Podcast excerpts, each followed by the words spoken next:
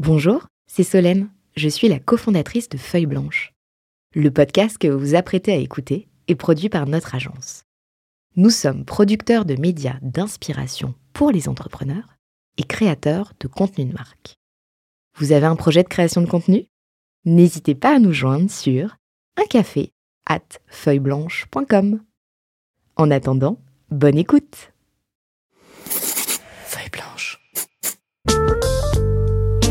40 nuances de Sista. Les Sista du Next 40 comme vous ne les avez jamais entendus, animés par Solène Etienne, cofondatrice du brand studio Feuille Blanche. Parce que vous entendrez encore trop peu de voix féminines parmi les dirigeants du Next 40, nous avons voulu avec Olivier et Thomas féminiser à notre manière ce palmarès des champions de la tech en proposant à leurs dirigeants de mettre en lumière une femme entrepreneur qu'ils admirent. Bonjour, je suis Solène Etienne, cofondatrice de Feuille Blanche et je vous propose de découvrir les Sista du Next 40. Une capsule clin d'œil au collectif du même nom, porté par deux femmes entrepreneurs, Céline Lazorte et Tatiana Jama. Son bro, celui qui a donné son nom pour cette émission, c'est Clément Del Piro, le président d'IAD Group.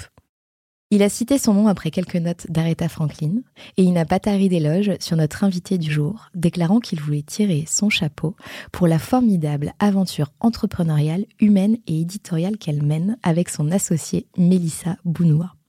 Selon lui, elles ont réussi sur un contenu, des sujets, des angles qui sont exigeants, à construire une équipe, une réussite, des marques fortes et à avoir de l'impact.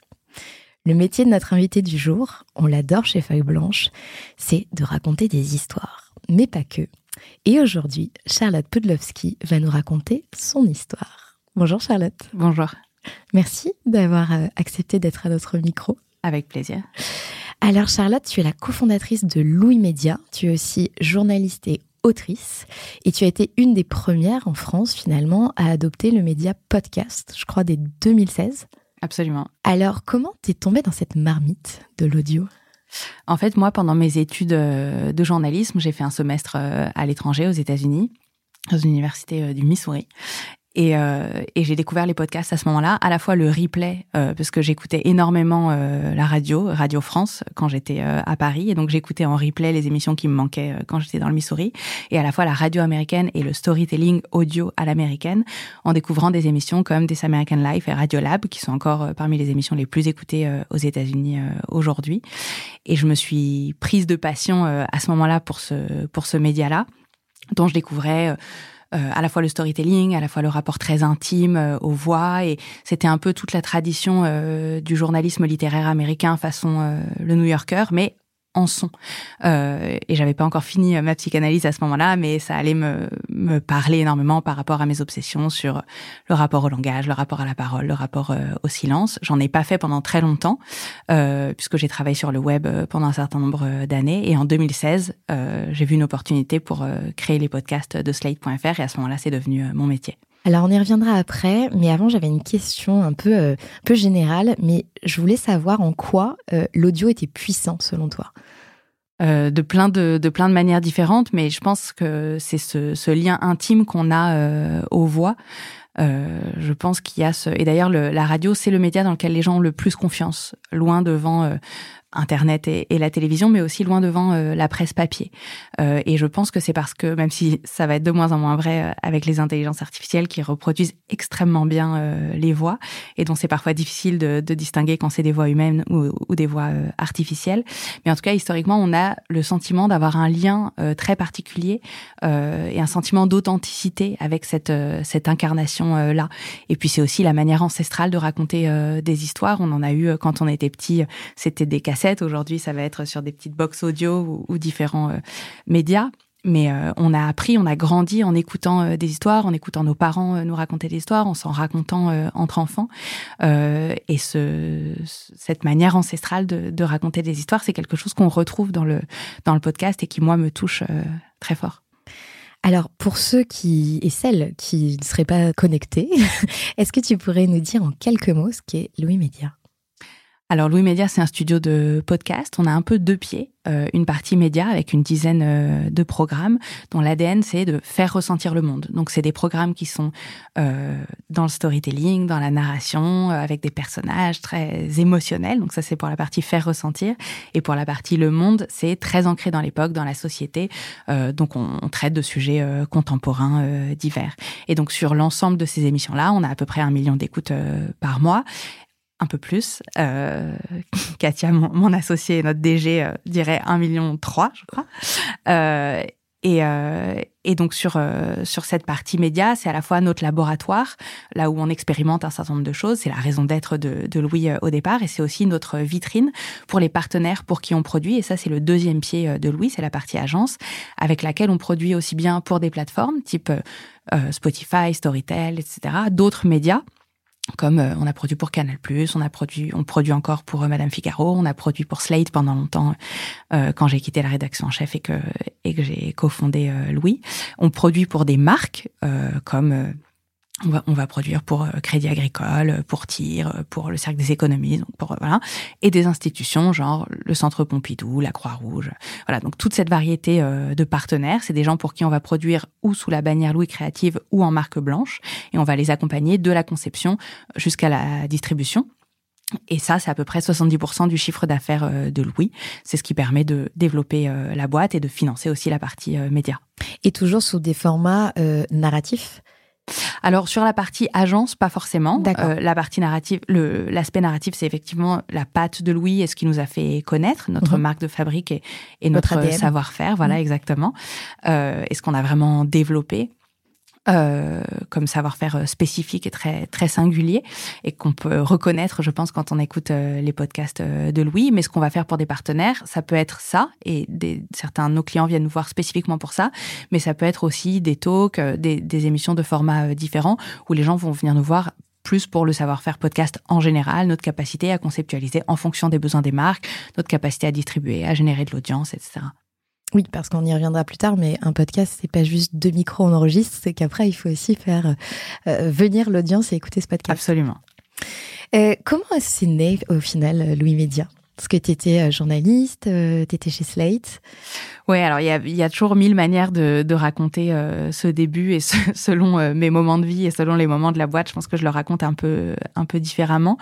mais moi, j'avais commencé stagiaire à Slate, j'avais gravi les échelons jusqu'à devenir rédactrice en chef.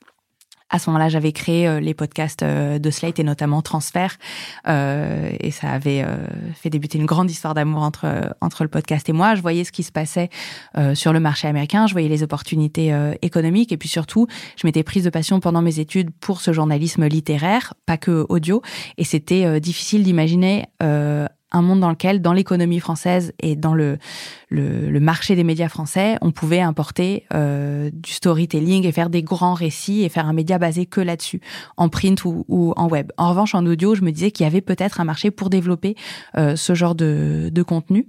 Euh, et donc, euh, à un moment où moi, je pense que j'avais fini euh, mon chemin euh, à Slate, j'ai décidé de, partir et en en discutant avec Mélissa, qui est donc ma cofondatrice, Mélissa Bounois, et avec qui j'avais fait ce semestre à l'étranger dans le, Missouri et qui était mon adjointe à Slate et une de mes meilleures amies.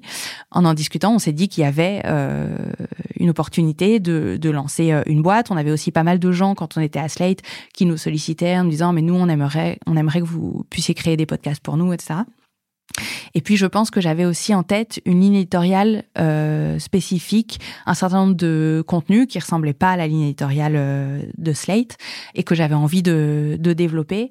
Et euh, en germe, moi, j'avais aussi des envies éditoriales personnelles euh, et besoin d'un média dans lequel euh, ces envies pourraient rencontrer euh, une audience. Et les podcasts que moi j'ai écrits euh, à titre personnel, donc Entre, qui est la première série que j'ai lancée euh, en 2018 chez Louis, dans laquelle je suivais une petite fille de 11 ans pendant toute son année de sixième, puis deux ans plus tard, ou peut-être une nuit, je pense que c'est des podcasts que j'aurais pas pu créer dans un média que je n'aurais pas dirigé moi-même parce que c'était pas forcément des sujets vendeur euh, au départ, ou peut-être une nuit, c'est une série euh, consacrée à l'inceste, c'est 6 fois 50 minutes sur l'inceste. Je pense qu'il y a peu de euh, peu de gens qui auraient trouvé ça viable comme comme projet. Et donc créer un média avec une ligne éditoriale spécifique qui pourrait accueillir ce genre de, de documentaire ça me paraissait pertinent et moi ça comptait pour moi Et comment tu as fait au début Tu cites la, la série Entre. Donc, vous décidez avec Mélissa de, de fonder Louis. Vous, avez votre idée de conceptualiser une, émission, en tout cas un format.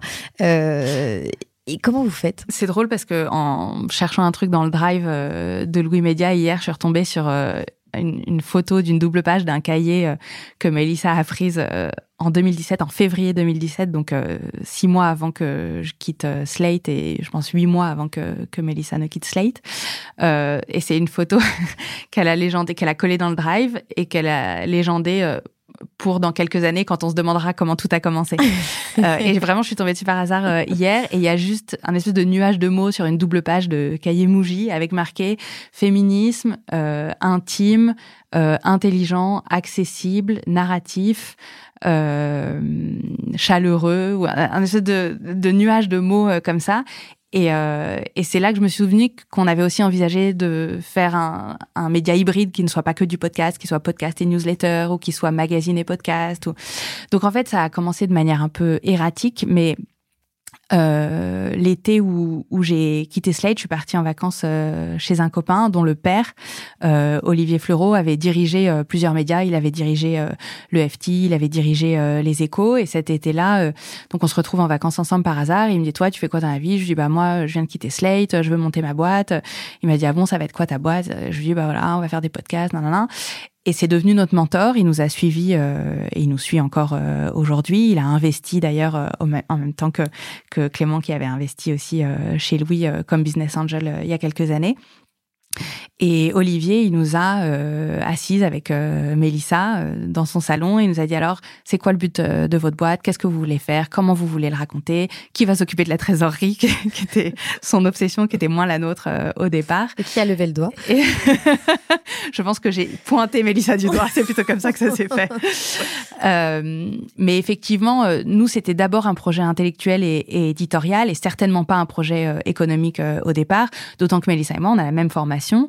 Euh, elle, elle a fait de, la géographie avant euh, Sciences Po. Moi, j'avais fait euh, de la littérature de la philo. Enfin, j'avais fait une, une et, deux cagnes. et on avait du coup des formations assez littéraires, quoi. et les tableaux Excel, c'était pas tellement ce dans quoi on se projetait, c'était un peu accessoire. et donc on a appris au fur et à mesure. Mais en tout cas, ça a commencé comme ça, avec des envies éditoriales très fortes. Et entre euh, c'était même pas le premier projet qu'on avait en tête. En réalité, donc cette série sur la petite fille, la première série que, que j'avais en tête, je pense que c'est Émotion, qui est aujourd'hui notre plus gros podcast, euh, qui est un genre de podcast de développement personnel euh, intello, qui avoisine les 500 000 écoutes euh, mensuelles. Et, et, donc on avait cette envie de, de faire le podcast euh, émotion pour plein de raisons. On pensait que les émotions n'étaient pas forcément prises au sérieux dans les médias, que c'était traité comme un sujet euh, féminin et, et, et, superficiel, alors qu'on avait le, le, sentiment que ça racontait beaucoup de choses de, de l'époque et, de, et de la société, que ça méritait d'être euh, d'être pris au sérieux.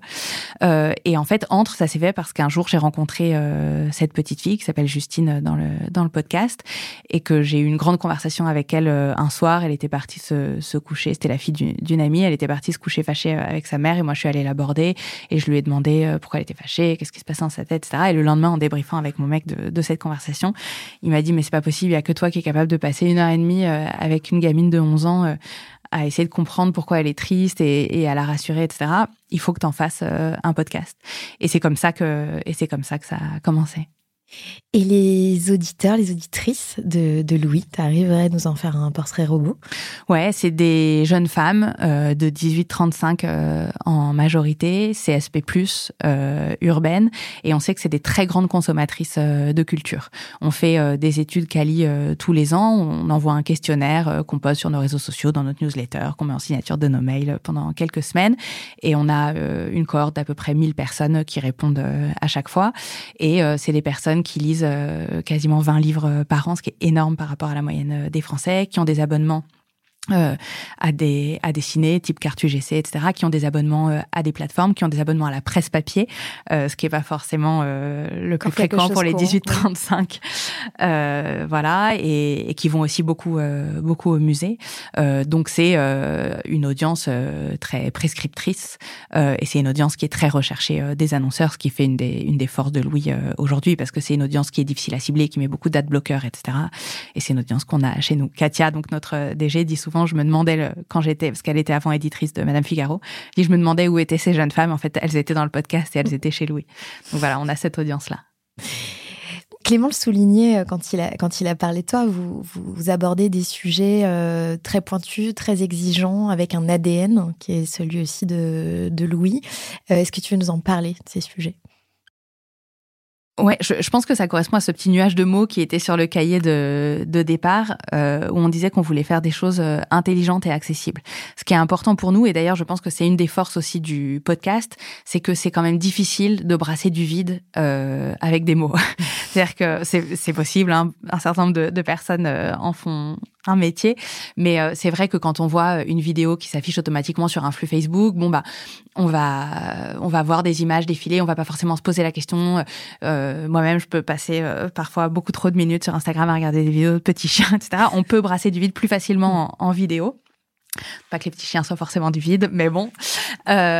Euh, et, euh, et en podcast, c'est vrai que ça se voit tout de suite euh, quand euh, quand on dit rien. Euh, et moi, euh, c'est une de c'est une de mes obsessions dans la vie, voire c'est la grande obsession de ma vie, de d'essayer de bien nommer euh, de bien nommer les choses et de bien nommer le monde. Et je pense que c'est vraiment quelque chose qui transforme le lien social et que c'est quelque chose de profondément politique. Et je pense que ma passion du podcast, elle vient de là aussi la possibilité de mettre les mots dans le bon ordre pour décrire le monde euh, dans lequel on vit et de faire coïncider euh, le réel avec la manière dont on le, dont on le raconte. Ça fait, je pense, une société plus éthique, quoi. Et, euh, et donc ces sujets qu'on qu'on traite, on essaye de effectivement de toujours mettre de l'intelligence. On va avoir des sujets très variés en réalité. C'est-à-dire qu'on a un podcast euh, culturel consacré euh, à la littérature, on a ce podcast sur les émotions, on a un podcast qui s'appelle Travail en cours, qui est sur les bouleversements du monde du travail, qu'on vient juste de relancer dans une version un peu plus aidante, on va dire, pour que les gens trouvent des outils pour leur vie professionnelle. On sait que beaucoup de gens sont en souffrance dans, dans leur vie professionnelle, dans leur entreprise euh, aujourd'hui, et donc on se demandait comment on, pouvait faire pour donner des outils euh, aux gens. Euh, on a un podcast qui s'appelle Injustice, euh, qui propose des séries sur des injustices structurelles et systémiques. donc on, on, a plein de, de podcasts différents. Sur la parentalité, je crois aussi. On a fait des gosses absolument sur la parentalité, qui est notre petit dernier, que j'adore, qui est plus plus joyeux et mm. plus euh, euh, léger, je pense, dans le traitement que d'autres choses qu'on a qu'on a pu faire.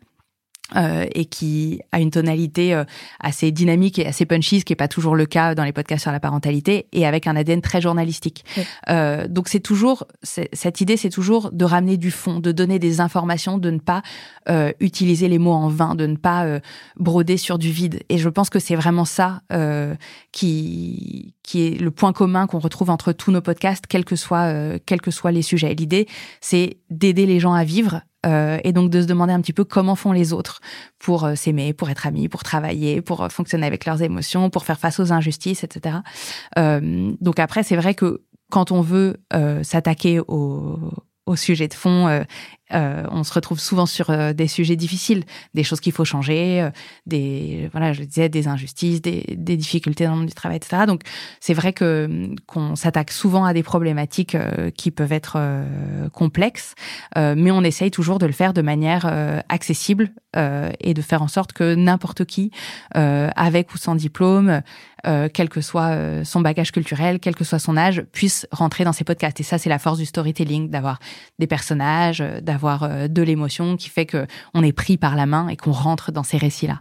Des récits qui sont en plus relativement courts, c'est-à-dire qu'on part pas pour trois heures non-stop de, de podcast. Alors nous, on n'a effectivement pas euh, de podcast comme il peut y avoir des talks d'une heure, deux heures, trois heures où on écoute des gens euh, parler. Après, on a des formats très variés en fonction de ce qu'on veut raconter entre cette série sur la petite fille, c'est des épisodes de 8-9 minutes parce que l'idée c'est d'inventer les formats qui collent à chaque fois euh, au sujet. Donc là, c'était la parole de l'enfance, la parole du coup de l'éphémère, de la volatilité. Quand on a 11 ans, on a envie d'être pompier, puis le lendemain, on a envie d'être euh, danseuse, on est amoureuse, et puis ensuite, euh, on l'est plus, on a tel prof, et puis l'heure d'après, on a tel prof.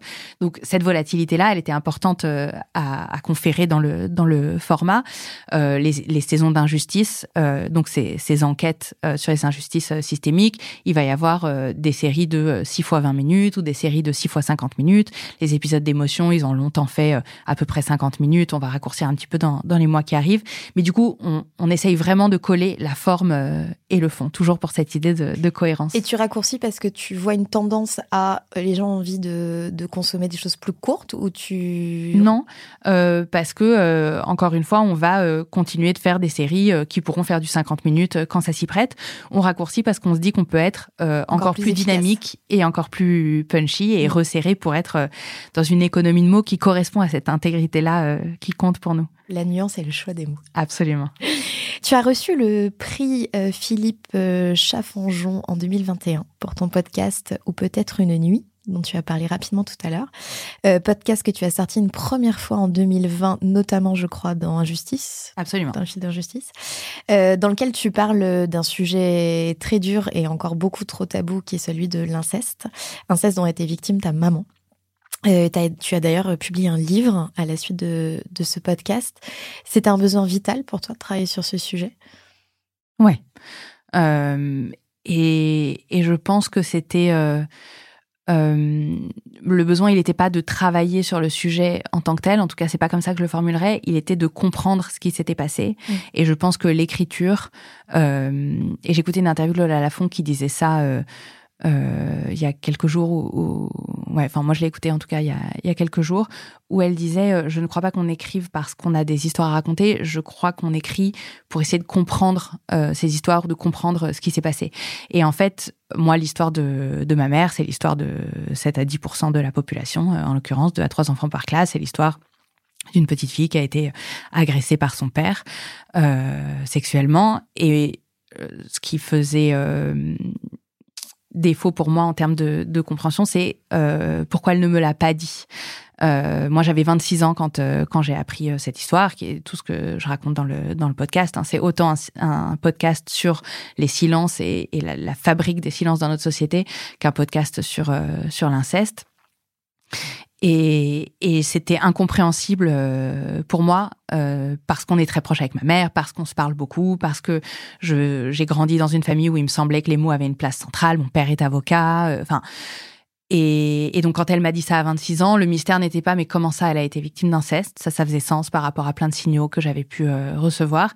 Ce qui ne faisait absolument pas sens, c'est comment elle a pu garder euh, ce silence-là. Et donc, j'ai écrit euh, ce podcast pour comprendre euh, ces silences. Et je j'écris toujours euh, pour ça, pour parce que entendre c'est c'est le début de, de la compréhension quand on dit vous savez dans conversation euh, oui oui j'entends. C'est-à-dire oui oui je comprends. Enfin et, et, et c'est ça en fait. Donc euh, aller interviewer ma mère aller interviewer des experts des expertes surtout aller interviewer d'autres victimes d'inceste et écrire moi le, le, fil rouge entre ces différents euh, récits euh, c'est ce qui m'a permis de de mieux comprendre euh, l'histoire de ma famille Surtout qu'au moment où tu l'as sorti, ça restait encore un sujet, même si ça avait pu faire la une de certains magazines, quelque chose de certains journaux, quelque chose qui restait encore relativement tabou. C'est aussi, euh, je pense, euh, euh, l'histoire de Camille Kouchner qui a redonné aussi un coup de projecteur sur euh, ce, ce, phénomène et ces chiffres euh, qui sont complètement hallucinants. Euh, ça, a permis aussi pour toi de redonner de l'écho à cette histoire et au-delà de l'histoire, à ce phénomène en fait qu'il faut combattre c'est pas pour rien si tu avais dû le sortir dans Injustice euh, ouais. la première fois. Ben c'est c'était dans la continuité, c'est-à-dire que ou peut-être une nuit est sorti en septembre, euh, le livre de Camille il est sorti euh, en janvier suivant, donc il y a simplement quelques mois d'écart. Incontestablement, son livre a remis le, le podcast sur le devant de la scène et et voilà. Mais je, mais je pense que ça s'inscrit dans la même euh, séquence qui est que quelques années plus tôt, à l'automne 2017, le mouvement MeToo euh, émerge, ou plus, plus exactement réémerge, parce qu'en réalité, c'est un mouvement qui avait déjà quelques années, mais enfin, il devient le mouvement mainstream euh, qu'on connaît euh, cette, cet automne-là.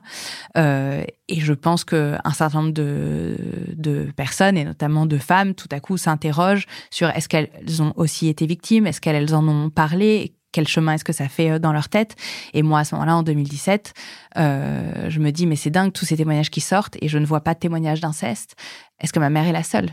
Euh, et donc c'est comme ça aussi que que commence cette réflexion. Et c'est à ce moment-là que je fais euh, euh, le podcast Entre, qui n'a absolument rien à voir avec l'inceste et avec les agressions sexuelles, mais qui en revanche a tout à voir avec quelle, quelle place on accorde à la parole des enfants mmh. et comment est-ce qu'on écoute ou pas les plus vulnérables dans la société. Et ce podcast Entre, qui est où on ne m'entend euh, quasiment pas et où il n'y a pas de partie écrite euh, de ma part. C'est vraiment la voix de cette petite fille pendant euh, les 26 épisodes.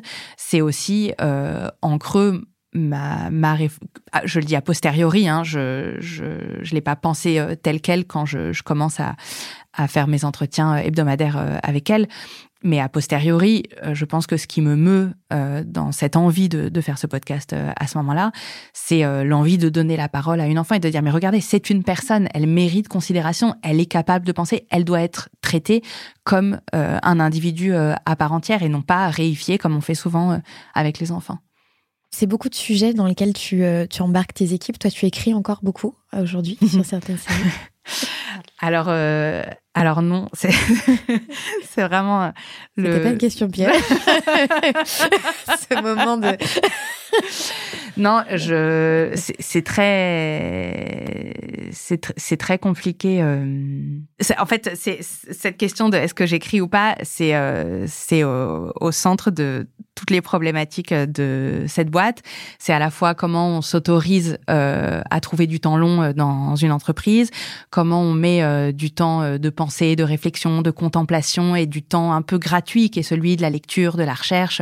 Quand j'ai lancé Entre, quand quand j'ai commencé à travailler là-dessus, euh, la boîte c'était Mélissa et moi dans nos salons. Euh, donc j'avais pas l'impression de, faire défaut à qui que ce soit euh, quand je passais deux jours à essayer de monter un silence ou de ou de, voilà de bouger un, bout de voix euh, sur euh, mon logiciel de montage. Euh, quand j'ai fait ou peut-être une nuit, on était déjà une beaucoup plus grosse boîte, mais j'avais commencé à un moment où on était encore euh, petite, on n'avait pas fait de levée de fonds, euh, donc j'avais moins le sentiment de devoir euh, porter un, plus gros bateau. Ouais, c'était pas tant rendre compte, c'est plus un truc de, de culpabilité entre moi et moi-même, de quel temps on s'autorise pour soi ou pour les autres, et, et qu'est-ce qui est directement rentable ou qu'est-ce qui sera rentable entre guillemets dans un an, dans deux ans, dans trois ans. et entrer ou peut-être une nuit, c'est très facile a posteriori de se dire, bah oui, c'était hyper rentable, ça a fait pour entre 4 millions d'écoute, pour peut-être une nuit euh, un peu plus d'un million. Euh, ça a apporté de la notoriété à la boîte, euh, ça a apporté euh, euh, des prix, ça a apporté de la crédibilité, de la légitimité, etc.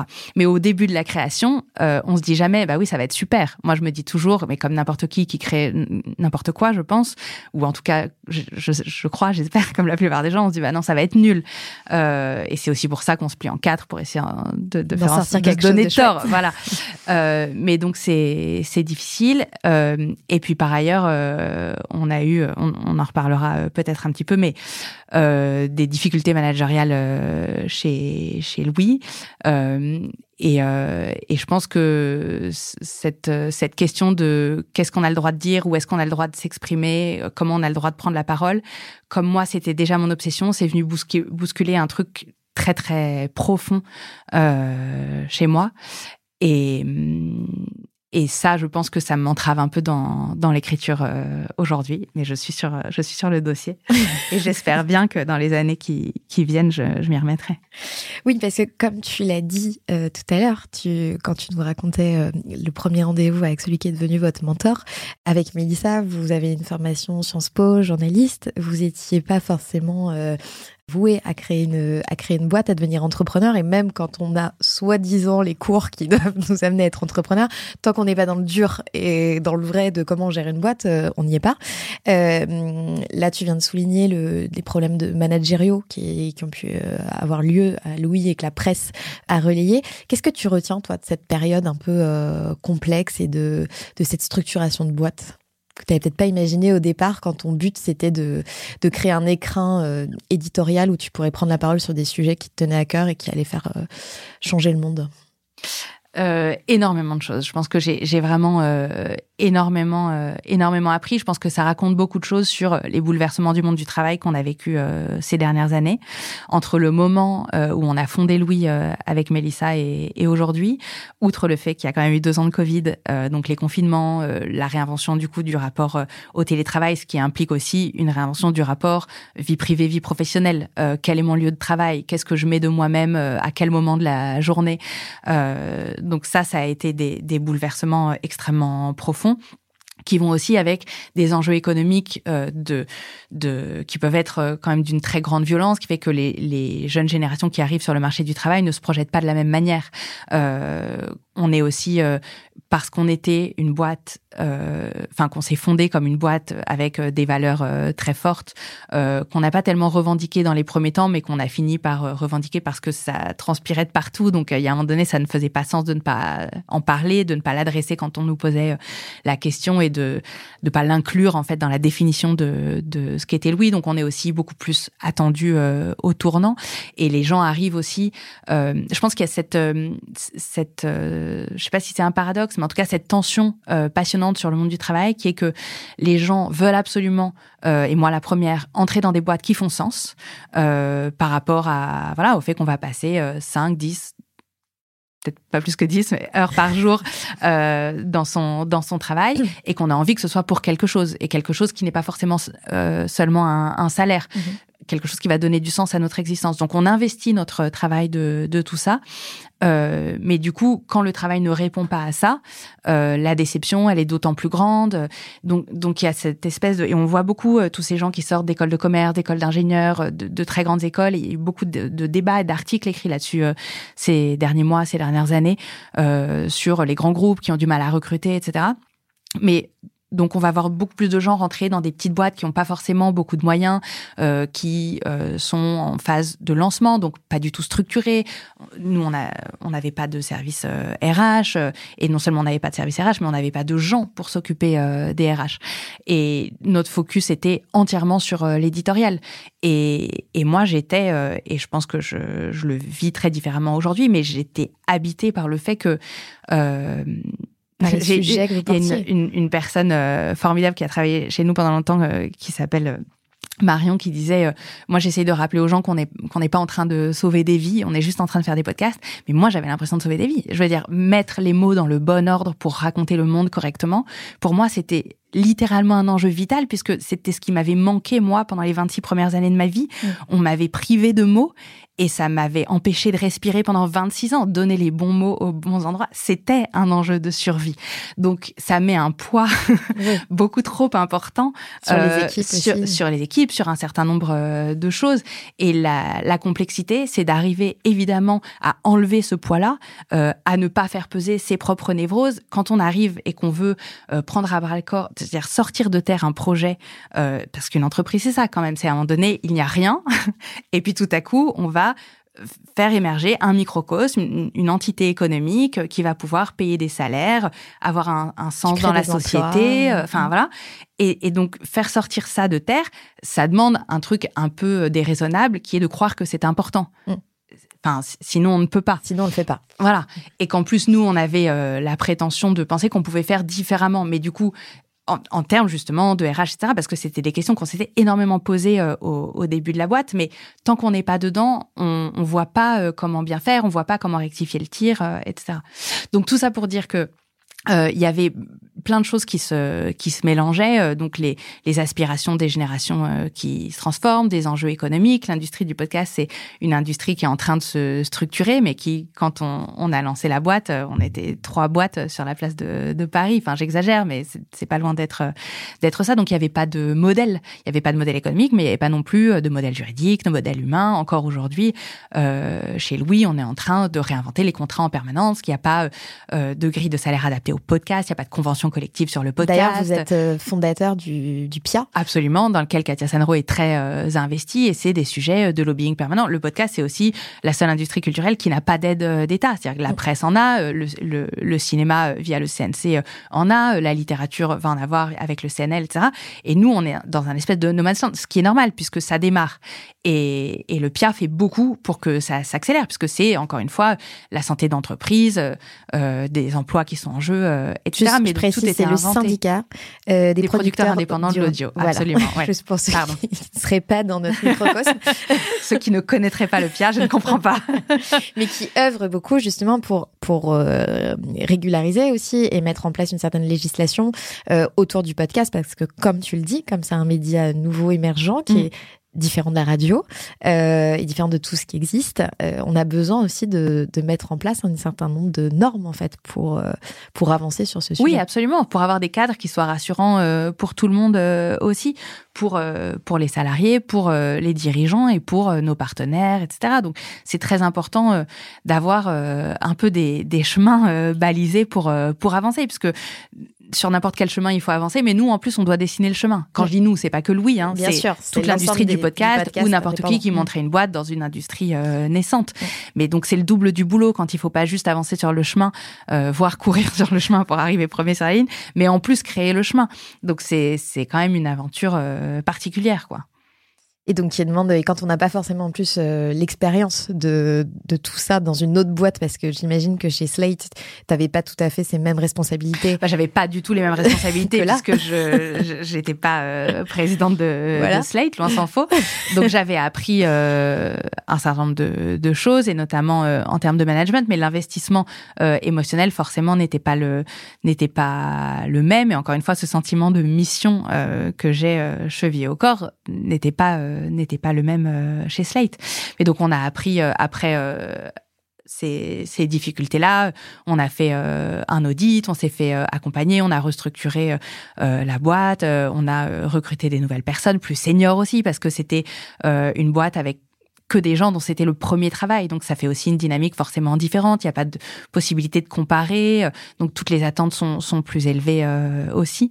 Je pense qu'il y a, il y a une question de d'attentes qui sont forcément mm. différentes quand c'est euh, son premier emploi ou quand on a vu un certain nombre de choses et qu'on est capable de faire sa tambouille et de se dire bon bah ça c'est bien, ça c'est moins bien et qu'on est aussi euh, plus armé pour euh, euh, pour demander un certain nombre de choses, pour exprimer euh, euh, des frustrations, pour pour proposer des solutions, c'est sûr.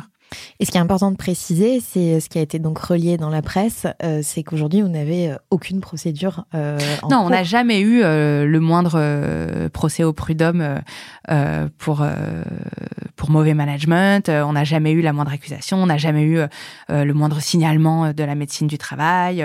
et d'ailleurs, quand on a fait notre audit, il y a eu une conclusion voilà dont on n'a pas fait état dans la presse parce que encore une fois il y a ces enjeux de pouvoir qui comptent beaucoup pour moi sur euh, qu'est-ce qu'on s'autorise à faire comme droit de réponse et de ne pas écraser euh, la parole des, gens qui s'expriment. Mais euh, la conclusion de l'audit, c'est qu'il n'y avait jamais eu le moindre harcèlement et qu'il y avait eu juste une boîte jeune avec des dysfonctionnements, avec des difficultés euh, voilà, d'enjeux de, de, placement des uns et des autres, de, de titres, donc de reconnaissance, etc. Enfin, il y avait, il y avait évidemment des, des dysfonctionnements, mais qui étaient euh, des dysfonctionnements euh, de bonne foi et qui étaient absolument pas liés à des à des violences managériales comme ça comme ça a pu être relayé. relayé.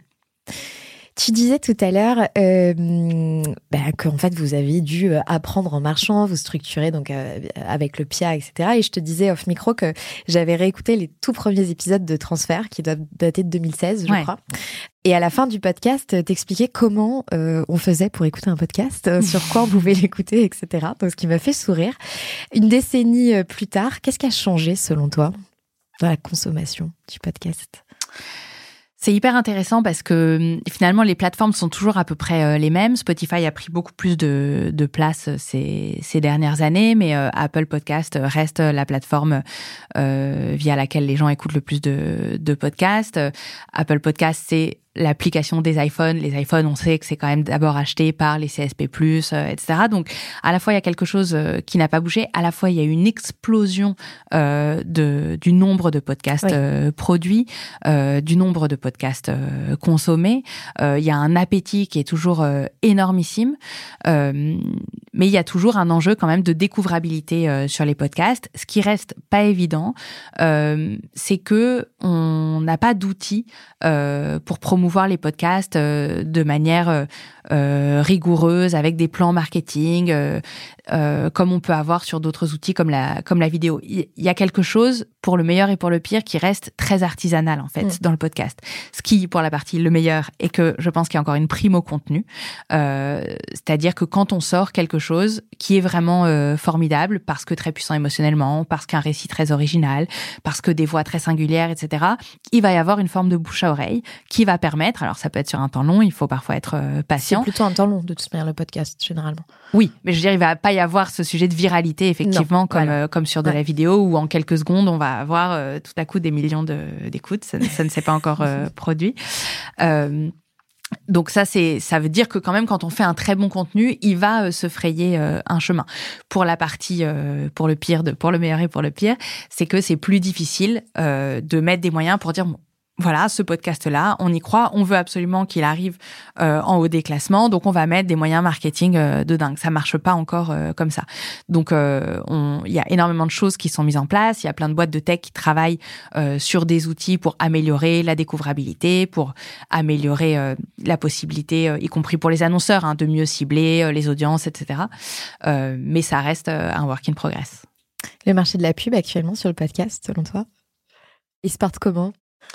Ben, euh, il se porte euh, très bien au sens où euh, il, grossit euh, chaque année, incontestablement. Tous les ans, au moment du Paris Podcast Festival, Avas sort une étude qui montre que la croissance, elle est très importante, qu'il y a une valeur sur le podcast pour les annonceurs qu'on ne trouve nulle part ailleurs, pour les raisons qu'on décrivait au tout début de c'est une audience très qualifiée, très rare, euh, très difficile à atteindre sur d'autres médias, mais aussi parce qu'il y a des, par exemple, un taux de mémorisation euh, des mm. messages publicitaires qui est énorme euh, sur sur le podcast. Je crois que c'est 80% des gens qui disent euh, se souvenir des messages qui sont écoutés, 70% qui ont déjà acheté quelque chose après avoir attendu, après avoir entendu pardon une publicité euh, dans un podcast. Donc ça, c'est des éléments qui sont extrêmement forts euh, vis-à-vis euh, des annonceurs. Après, ça reste pour beaucoup du test, et c'est vrai qu'on a vécu des années où faire des tests, et parce que c'était le Covid, puis la guerre en Ukraine, l'inflation, tout ça fait que faire des tests c'est euh, parfois quelque chose qui paraît un peu euh, audacieux euh, aux, annonceurs. Après, nous, on a des taux de reconduction qui sont énormissimes, de plus de 50%. Donc, ça veut dire aussi à quel point les annonceurs sont contents, à quel point ils ont envie de, de reconduire. Donc, que ce soit des partenaires médias comme Madame Figaro, ou euh, que ce soit euh, euh, l'IRCAM par exemple qui est une école d'ingénieurs avec qui on en est à notre troisième ou quatrième saison de, de, podcast ou que ce soit des annonceurs plus traditionnels nous parmi nos clients on compte aussi bien Ardian que je disais tout à l'heure, Crédit Agricole avec qui on a fait plusieurs podcasts, Evian qui sponsorise par exemple Faites des gosses, notre podcast sur la parentalité. Donc on a un portefeuille de clients extrêmement euh, varié et le podcast intéresse dans absolument tous les, tous les secteurs. Et puis en fonction, j'imagine, de tes clients, il n'y a pas forcément aussi la même euh, relation à l'audience dans le sens où tu peux être dans une audience quantitative et aussi une audience qualitative en fonction des publics que tu souhaites toucher et des, et des sujets que tu traites. Oui, bien sûr. Nous, on a des, effectivement euh, des annonceurs qui vont aller chercher à faire passer un message ou à être sur alors déjà en termes d'audience sur une audience qualifiée, etc. Euh, mais ils vont ils vont aussi euh, vouloir faire passer euh, des messages de fond. Ils vont avoir besoin de positionner leur marque ou ils vont avoir ça va pas être juste un truc de, de mass market, c'est sûr. Ouais. En 2021, tu Télérama qui a fait tout un dossier sur la révolution du podcast. Euh, et parlait même d'un rôle curatif du podcast. Ça t'inspire quoi?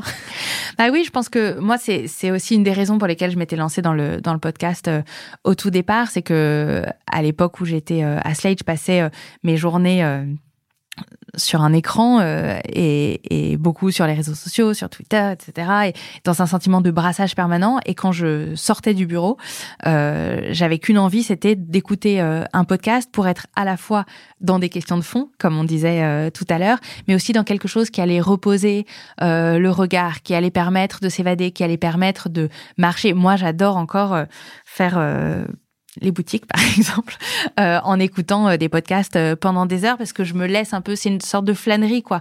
Je me laisse porter par par une histoire ou quand je suis dans le train par exemple comme là c'était le week-end de Pâques, il y a ce, ce bonheur à pouvoir se dire je vais écouter des histoires, apprendre des choses. J'écoutais une série, par exemple, euh, sur l'hystérie de France Culture qui était absolument euh, passionnante, où il y a un podcast qui est sorti sur J.K. Rowling, donc l'autrice d'Harry Potter, qui est accusée d'être euh, transphobe aujourd'hui, etc. C'est des sujets de fond absolument passionnants et qui vont être traités différemment avec avec une une densité qui permet de oui, qui permet une, une douceur euh, par rapport à, au côté très énergivore euh, du monde euh, des médias par ailleurs, qui peut être un peu éreintant parfois.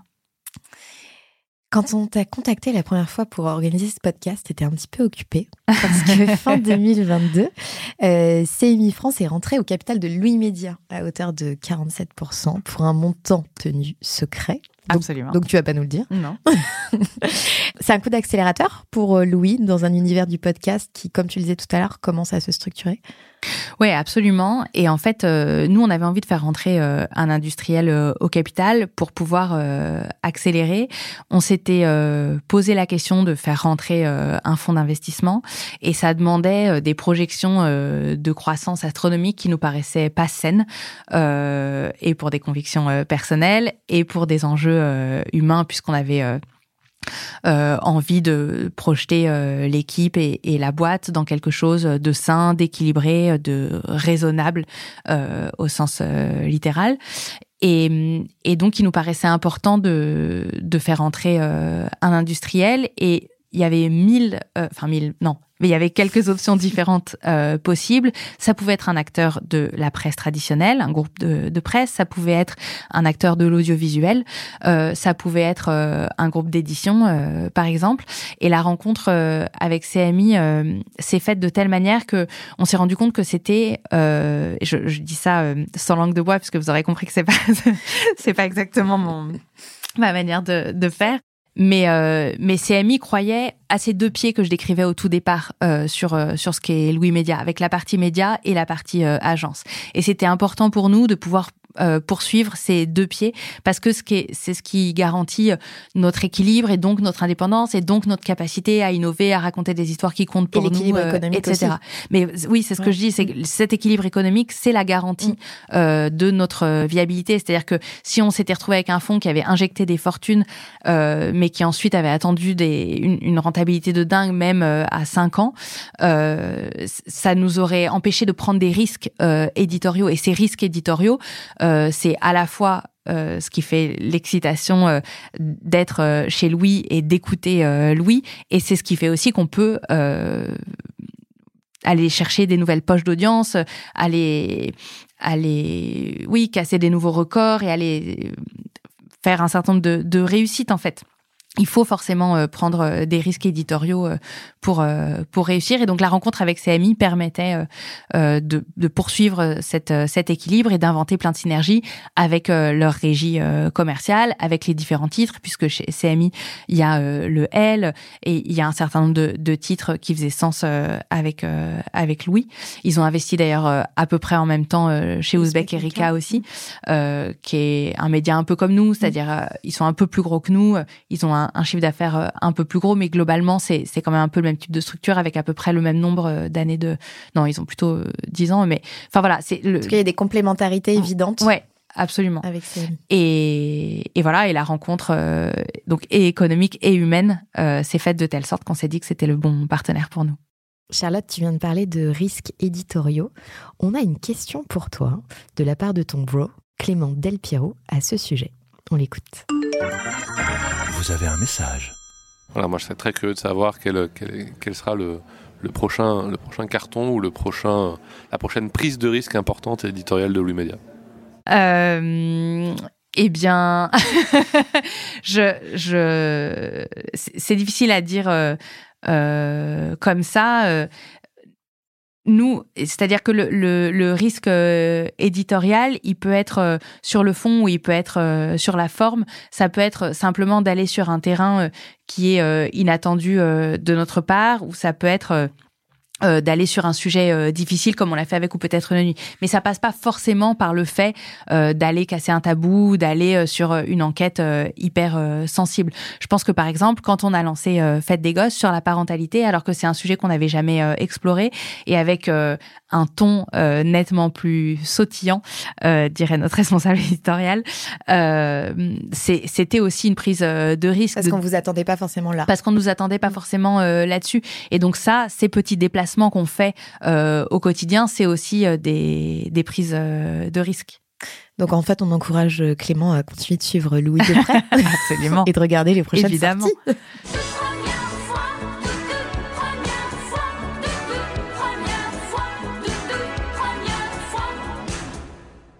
Est-ce que tu te souviens de ton premier client avec Louis? Alors, je peux le dire de deux manières. Le, le, premier podcast euh, client qu'on a sorti, c'était avec euh, Blissim qui s'appelait euh, à l'époque Birchbox, ouais. qui est toujours d'ailleurs nos, nos, clients, qui sont toujours de, nos clients. On a produit plusieurs saisons pour eux. Et, et à l'époque, la personne qui s'occupait du brand chez eux, Julien, était venue nous voir en nous disant Moi, j'adore ce que vous faites, j'ai envie de faire un podcast avec vous. Et c'était absolument génial parce qu'elle nous avait laissé une liberté folle. Et avec Mélissa, on s'était dit donc c'est les box beauté. Oui, et avec euh, Mélissa, on s'était dit qu'est-ce qu'on voudrait entendre nous sur la beauté? Et on s'est dit mais en fait, on est tellement, euh, c'est tellement difficile de se trouver belle. Euh, parce que toutes les injonctions faites aux femmes, on n'est jamais assez ci, on n'est jamais assez ça. Comment elles font, les meufs qui se trouvent belles, pour se trouver belles? Et on s'était dit, c'est ça qu'on a envie d'entendre. Et on lui avait proposé, elle nous avait dit oui, ça s'était fait hyper euh, rapidement. Ça, c'est le premier podcast de Bren qu'on a sorti. Et vraiment, je, je l'adore ce podcast. Et je, il s'appelle Regard. Et, et j'invite euh, tous les gens qui nous écoutent à aller l'écouter parce que c'est, passionnant et ouais, c'est vraiment super.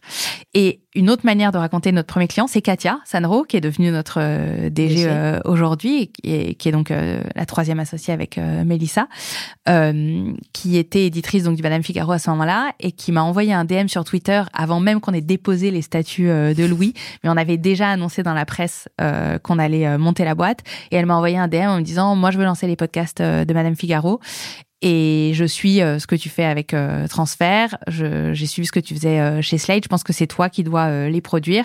Est-ce que c'est possible? Et on a dit mais bien sûr. Et la France dit mais comment on fait un devis?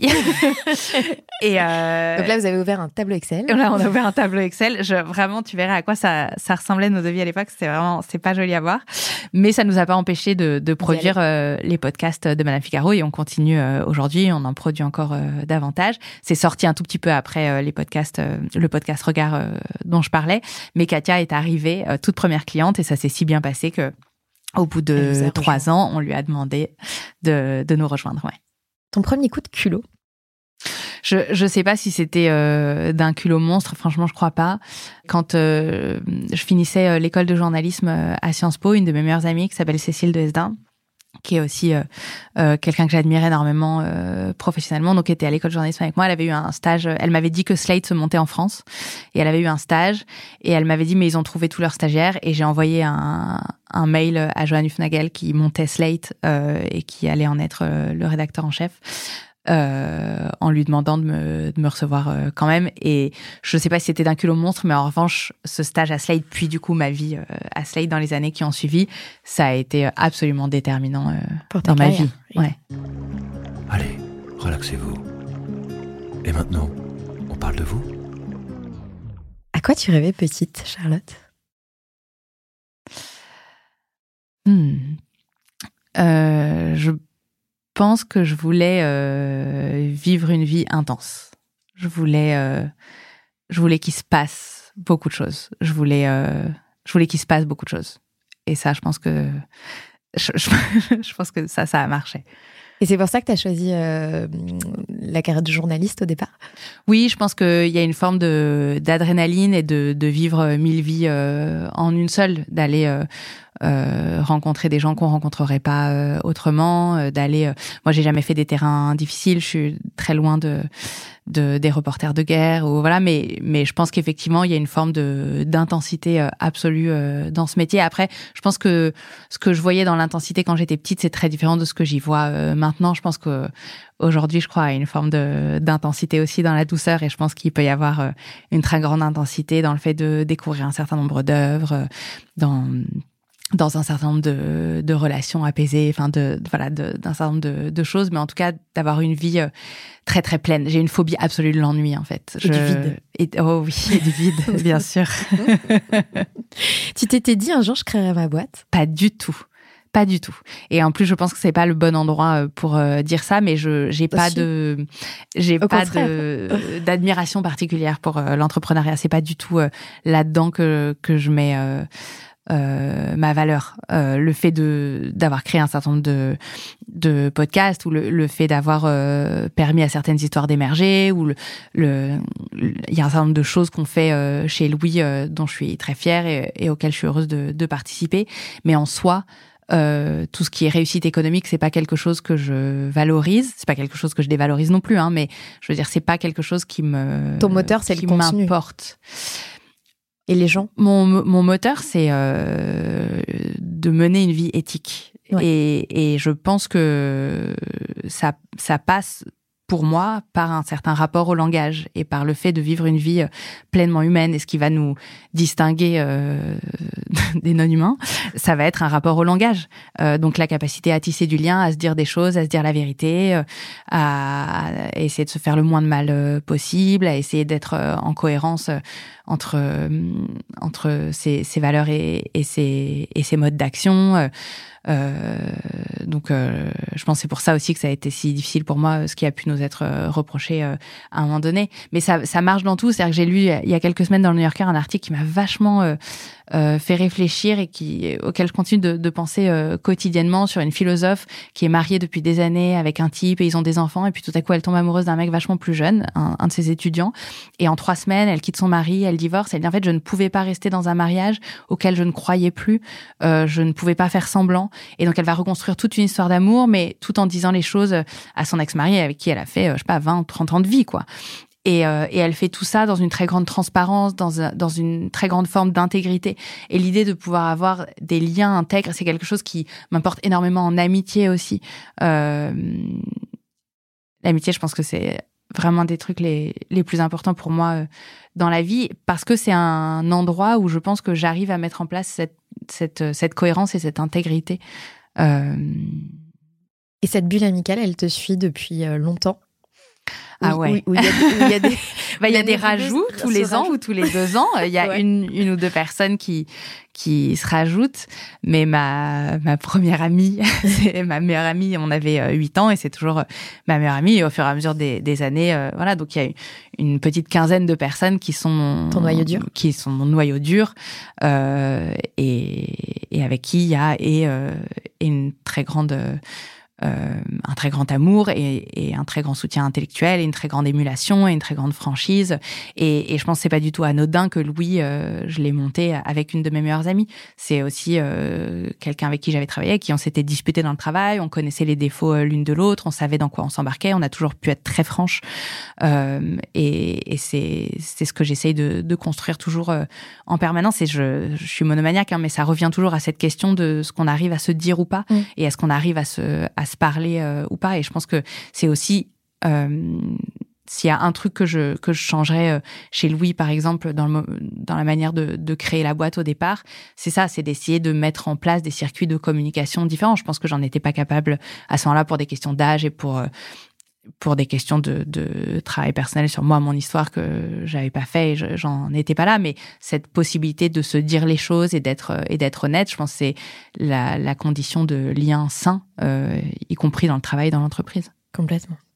Est-ce qu'il y a quelque chose qu'on t'a enseigné petite et que toi t'aimerais transmettre plus tard, si un jour t'as des enfants euh, Je outre ce truc sur le langage. le langage, on a euh, compris. je pense que euh, le courage, c'est un truc hyper important pour moi. Ouais. Et le courage, ça veut surtout pas dire ne pas avoir peur, sinon c'est trop facile. C'est pas du courage, c'est, je sais pas, de l'impudence. Mais, mais le, le fait d'avoir peur et de quand même faire les choses, euh, je pense que c'est un truc qu'on qu'on m'a appris et donc d'être en, en cohérence et d'affronter un certain nombre de, de, peurs pour être en cohérence et donc d'être courageux pour être en cohérence. Je pense que ça, c'est c'est vraiment un truc euh, très important pour moi et qui, je pense, euh, est très important aussi dans le travail et dans l'entreprise. Avoir le courage de prendre des décisions difficiles, avoir le courage de dire les choses même quand on n'a pas envie de les dire, avoir euh, le, le, courage de faire partir euh, certaines personnes, avoir le, le courage soit de, de, regarder où on en est et de se dire euh, est-ce que je suis encore la meilleure personne euh, à ce poste-là, est-ce que je suis à mon max de mes capacités, est-ce que il y avait un il y a un podcast américain qui s'appelle Without Fail dans lequel il y avait une interview de la DRH de Netflix, qui n'est plus la DRH de Netflix, mais qui l'avait été euh, pendant longtemps, et qui racontait qu'avec Reed Hastings, tous les ans, pendant des années, ils se retrouvaient à Sundance, et je crois que c'était à Sundance, et ils, prenaient un verre tous les deux, et ils se disaient, est-ce qu'on est chacun euh, le meilleur pour euh, le poste? Et à un moment donné, quand ils se sont posé la question, il lui a dit, ben, en fait, je crois que t'es plus la bonne personne, parce qu'en fait, c'était passé de d'une plateforme d'acheminement de, DVD à ensuite une plateforme euh, où ils recrutaient des ingénieurs, etc. Un truc de contenu où il fallait trouver des artistes, des talents. Et, et à un moment donné, c'était plus... Voilà, et c'est très difficile, mais je pense que ce, ce courage-là, il est hyper euh, important et il est hyper... Euh, euh, payant à la fin. Enfin, le fait d'être droit dans ses bottes, c'est aussi une sérénité euh, folle, quoi. Alors tu nous l'as dit un petit peu parce que enfin je pense que c'est ça. Souvent je pose la question à nos invités de savoir comment ils se ressourcent, comment ils vont trouver leur inspiration. Toi je pense que c'est principalement par d'autres podcasts. Non, euh, mais c'est par euh, des œuvres en général. Ça peut être euh, par des podcasts. l'art en général. C'est beaucoup par la littérature. Ouais, ouais. l'art en général. Et donc par les mots des autres et par par les regards des autres en fait. Par exemple, il y a hum, le festival de la photographie des rencontres d'Arles qui ouais. est euh, un festival dont on est partenaire euh, chez Louis et qui est euh, un festival pour lequel j'ai une passion absolue parce que c'est un festival de photos donc qui se tient à Arles tous les tous les étés depuis des décennies et, euh, et qui mélange à la fois du photojournalisme et de la photo d'art, des choses très pointues et des choses très grand public. Et c'est dans les lieux de la ville. Donc ça va être dans les cloîtres, dans les musées, dans le Monoprix, dans les anciennes halles SNCF. Et donc c'est ces flâneries-là où on va rencontrer des artistes émergents sur des trucs hyper pointus, mais aussi, je sais pas, les travaux de Nan Goldin ou aussi, moi c'est c'est c'est comme ça que j'ai découvert que j'ai découvert euh, Meyerowitz, c'est comme ça que que j'ai découvert euh, euh, Annie Leibovitz, c'est comme ça. Enfin, et, et j'ai commencé à y aller quand j'avais, je sais pas, 15 ans ou un truc comme ça. Et tous les étés, ce moment-là, c'est un moment absolument fondamental pour moi où j'ai l'impression vraiment de laver mon regard. Et toujours quand où je travaille trop ou euh, je, je suis pas en forme pour une raison X ou Y, de revenir euh, à des œuvres pour me remplir, pour avoir le sentiment euh, de comprendre des choses nouvelles et de, du coup de, de retrouver davantage euh, d'appétit, c'est un truc absolument euh, fondamental pour moi. Donc c'est euh, voilà, séries, euh, photos, podcasts, littérature euh, et, et théâtre et, et, art pictural, voir des expos et tout. C'est vraiment des choses qui te nourrissent, qui, ouais, qui sont absolument fondamentales pour moi. T'en as parlé tout à l'heure dans, dans, la première partie de ce podcast. On a parlé de l'IA qui arrive à reproduire des voix de manière assez bluffante. Comment t'imagines l'IA et les podcasts? Euh, moi, j'ai, je suis un peu agnostique sur les technologies, c'est-à-dire je j'ai pas du tout de pessimisme particulier ou d'angoisse particulière. Ça peut être un enthousiasme sur aussi. les, mais et j'ai pas non plus de, de enfin j'ai plutôt un enthousiasme a priori mais mais pas euh, pas complètement absolu. C'est plutôt qu'est-ce qu'on en fait euh, et donc je trouve qu'il y a plein de d'opportunités euh, excitantes. l'IA pour l'IA moi je, je m'en fiche mais on est en train de de réfléchir euh, chez Louis aux différentes manières euh, dont on pourrait euh, s'en servir aussi bien dans la manière de travailler donc avec des outils qu'en termes de qu'en termes de rendu. Et donc là, on est on est en pleine réflexion on teste on teste euh, des choses. Moi, je trouve ça euh, à minima nécessaire de se pencher sur la question, euh, enthousiasme ou pas enthousiasme, euh, dans ce truc de faire ressentir le monde euh, qui est notre credo chez Louis. Il y a l'idée de comprendre le monde, d'être en phase avec lui, de l'épouser. Et de toute façon, c'est mon métier de, journaliste d'être en phase avec la société. Donc c'est un des usages qui est en train de, de bouleverser nos modes de fonctionnement, nos modes de, de consommation et probablement nos modes de, de pensée ou notre rapport à l'information. Donc ça doit être pris en compte. Ça sera peut-être la prochaine claque éditoriale. On verra. Waouh On a parlé du Covid rapidement tout à l'heure qui a redistribué les cartes et qui a obligé à s'organiser différemment, qui a pu être une grosse claque pour tout le monde. Mais outre cette période un peu euh, complexe et compliquée, pour toi, la plus grosse claque que tu as prise? Euh, moi, je pense que le fait de sortir euh, ou peut-être une nuit, euh, ça a été, euh, je sais pas si c'est une claque au sens où une claque c'est quelque chose qu'on subit euh, et que la sortie ou peut-être une nuit c'est quelque chose que j'ai produit, mais mais ça a rabattu pas mal de cartes et en ça, je pense que c'est ce qui fait événement dans dans ma vie récente de de la manière la plus forte. Quand tu dis rabattu quelques cartes, c'est-à-dire aussi, alors d'un point de vue pro, parce que ça a mis une lumière sur un, format, un sujet, etc., que vous avez traité, euh, mais d'un point de vue perso aussi, j'imagine qu'il y a eu des, des, des effets dominos euh, de, cette, de cette série que tu as sortie. Ouais. Oui, oui, ça a rabattu euh, pas mal de choses euh, sur le plan personnel, mais ne serait-ce qu'en termes de compréhension de ce qu'un, de ce que l'écriture d'un projet euh, peut produire euh, sur soi, dans cette forme de de médiation qu'est le langage dans le rapport au réel. C'est-à-dire, tu dis quelque chose, ça transforme le réel, qui te transforme à son tour, et, et ça, ça a été un apprentissage important. J'ai reçu énormément de témoignages, j'en reçois encore à ce stade, je pense, des milliers de témoignages de gens qui m'ont raconté euh, leur histoire. Aussi. Donc, euh, le, oui, puis le sentiment d'être utile, et puis la question de voilà comment on continue de l'être ensuite, comment on fait son métier de journaliste euh, au mieux sans devenir un espèce de réceptacle pour mmh. la douleur des gens. Ça m'a poser aussi plein de questions en termes de d'écriture, euh, de, de production, euh, de travail en collectif, de voilà. Enfin, ça ça a interrogé euh, énormément de, de choses. Et pendant cette période où tu tournais, est-ce que ça a changé le rapport avec ta maman?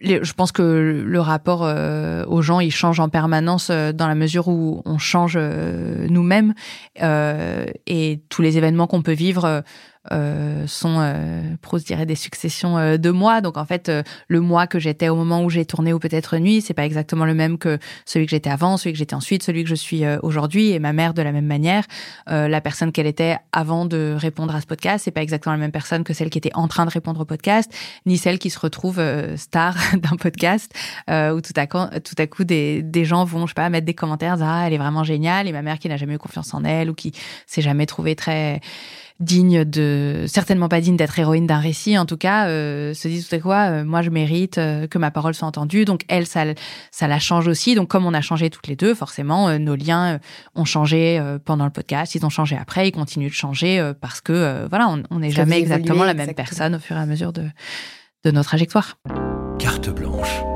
pour 40 nuances de next. Charlotte je te laisse le micro pour ta carte blanche alors ma carte blanche, c'est pas du tout euh, moderne, mais j'ai lu pour la première fois il y a quelques semaines ou mois euh, Le rire de la méduse d'Hélène Sixous.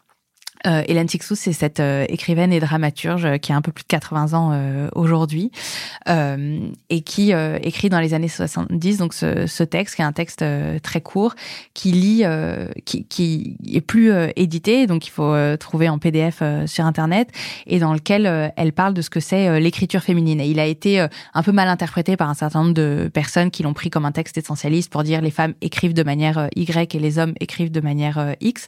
Mais en fait elle explique euh, le lien entre euh, euh, le fait qu'on ait été privé de nos corps et le fait qu'on ait été privé de notre voix et du droit à la parole. Et elle fait le lien entre corps et, langage et entre, entre corps et parole. Et moi, c'est quelque chose qui me passionne absolument. Et après, ou peut-être une nuit, je me suis mise à me passionner pour cette question des désirs en me disant, maintenant que le féminisme a beaucoup abordé la question des violences, des dominations, etc., c'est quoi le la prochaine euh, frontière et beaucoup plus joyeuse je pense est celle de la question des désirs. Et Manon Garcia cette philosophe euh, qui a écrit notamment n'est pas soumise on le devient en parle euh, très très bien. Et elle dit euh, c'est super de dire il faut écouter les femmes quand elles disent oui ou non mais en fait il faudrait que les femmes puissent exprimer leur désir et initier euh, un désir. Et je me suis dit c'est fou Hélène Sixous parle déjà de ça il y a quasiment 50 ans et on en est encore là. Et du coup en tant que journaliste en tant que personne qui écrit en tant que lectrice et en tant que femme et, féministe, je trouve que c'est des questions absolument fondamentales qui disent beaucoup de choses de ce qui est en train de se jouer aujourd'hui. Et on a produit chez Louis un podcast qui s'appelle Steamy pour une plateforme qui s'appelle Storytel, c'est des nouvelles érotiques audio qui ont été écrites par des écrivaines. Il y a aussi bien Emma Becker que Marina Rollman, que Emmanuel Richard, Wendy Delorme, etc. Euh, et cette question de laisser les femmes euh, reprendre possession de leur corps, reprendre possession de leurs désirs et du coup reprendre aussi euh, possession de leurs mots, non pas juste par un oui ou par un non, mais par la pleine production d'un langage nouveau. je crois que c'est un, des nouveaux enjeux contemporains qu'on va voir à l'œuvre de plus en plus.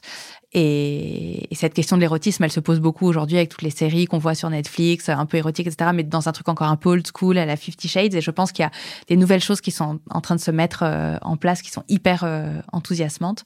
Donc voilà, mon coup de cœur, c'est ma, carte blanche, c'est sur euh, un texte d'il y a 50 ans, mais qui est incroyablement actuel et que je voudrais voir réédité. Donc ceci est un appel pour que ce texte soit réédité si des éditeurs nous entendent. Voilà. Écoutez, la volonté de Charlotte. Charlotte, on arrive euh, à la fin de cette émission. Si toi, tu avais dû choisir une femme entrepreneur que tu admires, tu aurais choisi qui? J'aurais choisi euh, Rebecca M. Salem qui est euh, une de mes meilleures amies. J'ai dit que l'amitié était quelque chose de fondamental pour moi, qui est une militante féministe et qui est euh, la créatrice euh, des Glorieuses, qui est la plus grosse newsletter en France aujourd'hui. C'est une newsletter qui parle de de féminisme, notamment par le prisme des arts. Et elle a construit un truc absolument formidable avec, en termes de, de, de nombre d'inscrits, c'est je vais dire une connerie, mais je crois que c'est plus de 200 000 euh, inscrits euh, à sa newsletter. Je ne sais pas euh, combien d'autres newsletters peuvent se targuer d'audience pareille en France. Et elle a monté ça toute seule. et c'est c'est une beaucoup plus petite structure que, que Louis, mais en termes de fonctionnement, c'est-à-dire de faire une entreprise économique, économiquement viable, basée sur du contenu, avec des questions, des questionnements intellectuels de fond. Je trouve ça formidable. Et par ailleurs, c'est comme c'est une de mes meilleures amies, c'est quelqu'un euh, avec qui j'échange euh, énormément et qui me porte aussi beaucoup. Euh, c'est elle qui m'a trouvé le PDF d'Hélène Sixo sur Internet, par exemple, parce qu'elle est meilleure que moi en, recherche. Et, et voilà, c'est quelqu'un que j'admire énormément. Absolument, on a coproduit un podcast qui était son idée, qui s'appelle La méthode, sur comment faire advenir une société féministe. Et donc c'est euh, un podcast en six épisodes, euh, six points de six points de méthode. Donc c'est euh, en, en en j'ai envie de dire reclaim mais vraiment en, en revendiquant on va dire l'historicité en réparant justement cette question des, des désirs enfin voilà c'est un point de, de méthode à chaque fois par par la joie aussi, euh, qui est un, enjeu fondamental dans, le féminisme. Donc c'est six épisodes pendant lesquels elle explique comment euh, faire advenir une société euh, féministe. Et c'est disponible sur toutes les plateformes de podcast. Eh bien, on mettra le lien et on va courir écouter ça. Pour finir, d'habitude je le fais en intro, mais là je l'ai pas fait, donc je me dis on va, on va finir cet épisode comme ça. Si tu devais choisir une musique pour symboliser ton aventure Louis Média, tu choisirais quoi? Je ne sais pas si la musique en tant que telle, elle symbolise euh, l'aventure de Louis, mais je choisirais une musicienne qui s'appelle November Ultra, euh, qui est une jeune chanteuse absolument formidable. Et il y a un jingle sonore chez Louis. Quand on lance n'importe quel podcast, il y a une petite voix qui fait Louis. Oui. Et c'est la voix de Nova, November Ultra, euh, qui a gagné une victoire de la musique là récemment et qui est vraiment une, une artiste absolument formidable que j'adore. Il y a une chanson d'elle que tu pourrais écouter? Soft and Tender.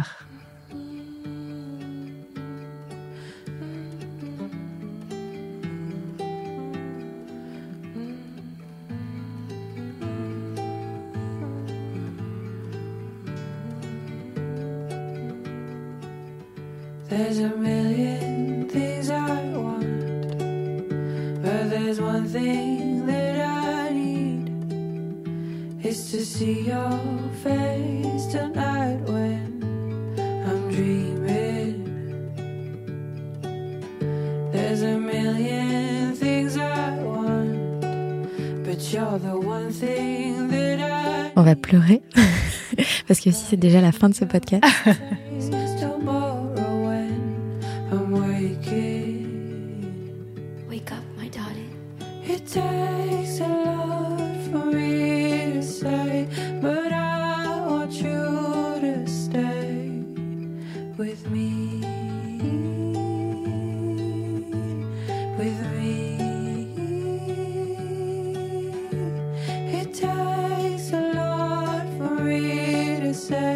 Charlotte pour ce moment et pour euh, t'être livrée à notre micro. Et à bientôt. À bientôt.